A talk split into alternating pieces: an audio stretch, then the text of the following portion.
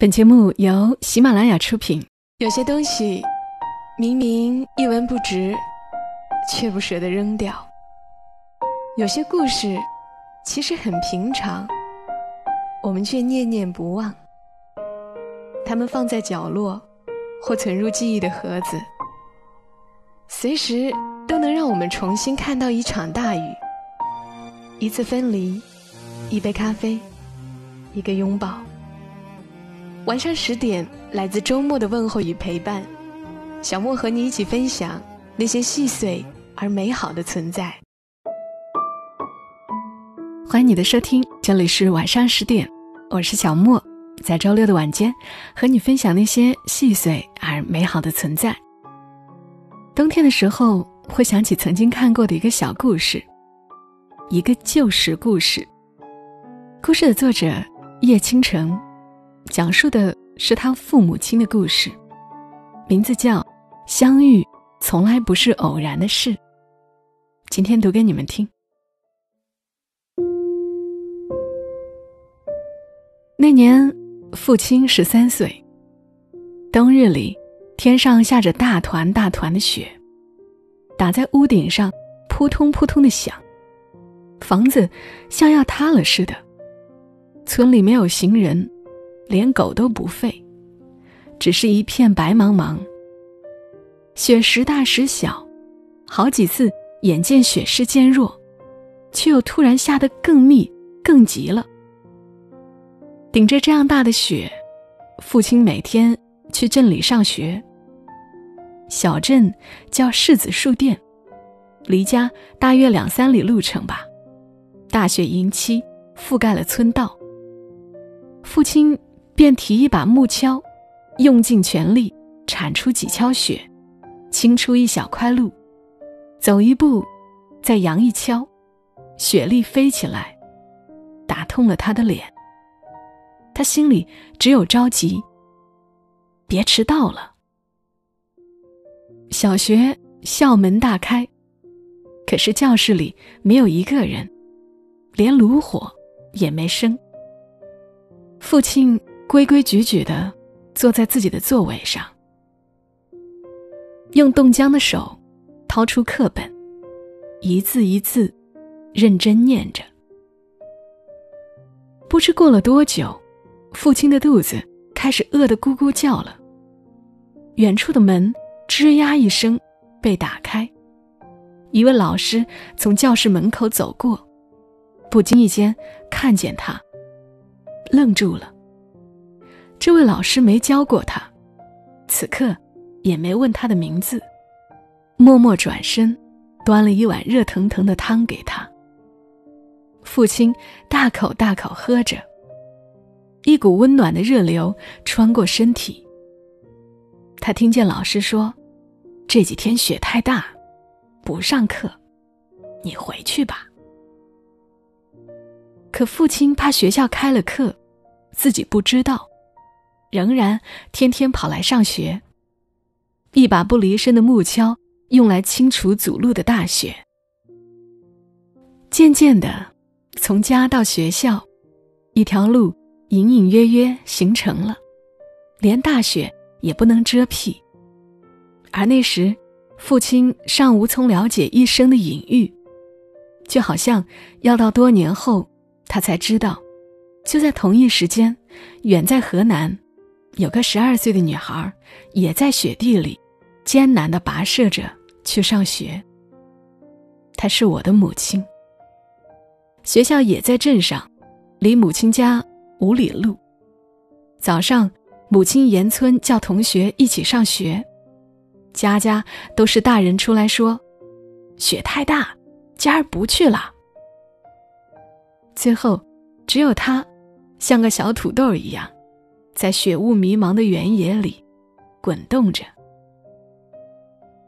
统共没来几个同学，都是镇上干部的孩子，裹在里外三星的花棉袄里，像是过年。老师懒得教新课，就让所有年纪的学生一起围炉而坐，念课文。听不见书声，只听见一片震天的跺脚声。念书念得手冷。同桌便把手插进母亲的口袋取暖，接着惊叫：“呀，这是啥呀？这么冷，石头？”母亲不好意思的笑了：“是红薯馍馍，我的午饭。馍馍冰冷，坚如磐石，却是他的午餐。”帮他支撑过这样的数九寒天。十几天大雪天气，我的父亲与母亲没有落过一天课。八年后，父亲与母亲在大雪里相遇，然后相爱。那大雪之年的寒冷，我无论如何都不能想象，也无法描摹，就仿佛我始终不能感同身受。我父亲、母亲一生所有的悲欢和艰辛日子，如今一切都过去了。午后，二老对坐在洒满阳光的暖床上，下几盘无输无赢的象棋，最后多半都是母亲扶棋而起，不来了，不来了。父亲会说：“赖皮，赖皮。”谁说爱情的缘分很缥缈呀？缘分其实早已开始。只有桃花才会开在春风里，骆驼才会懂得恋慕甘泉，而同样高飞的鸟，总有比翼的那一天。相遇，从来都不是偶然的事儿。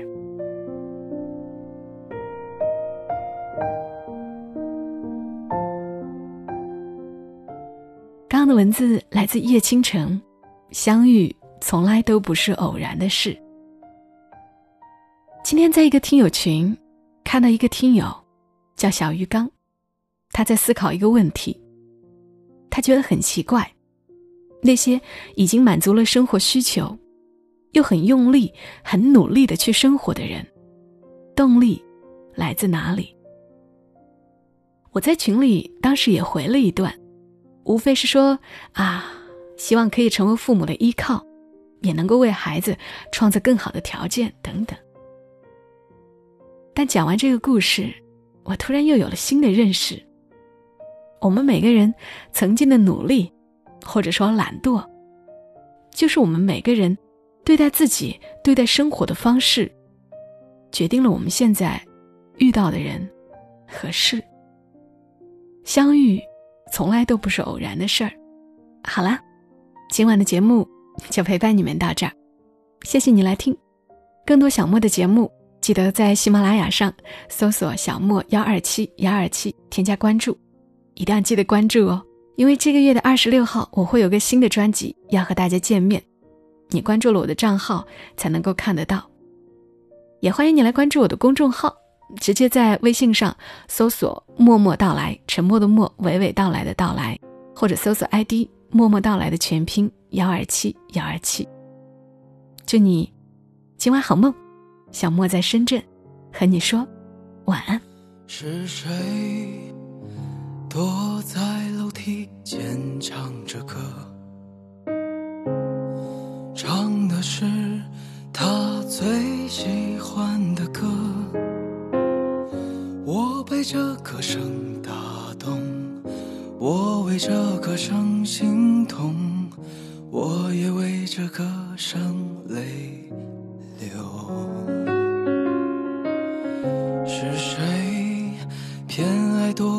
回忆里唱着歌？唱的是那一幕幕的难舍。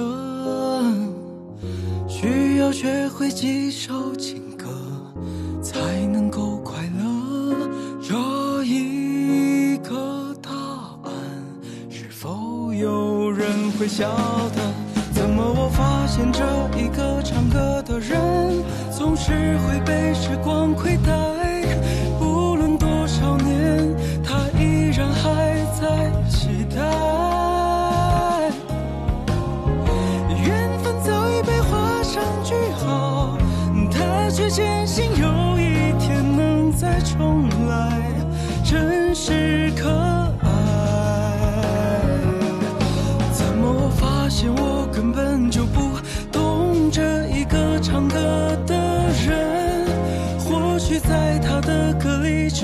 曾经的一切才值得他珍惜。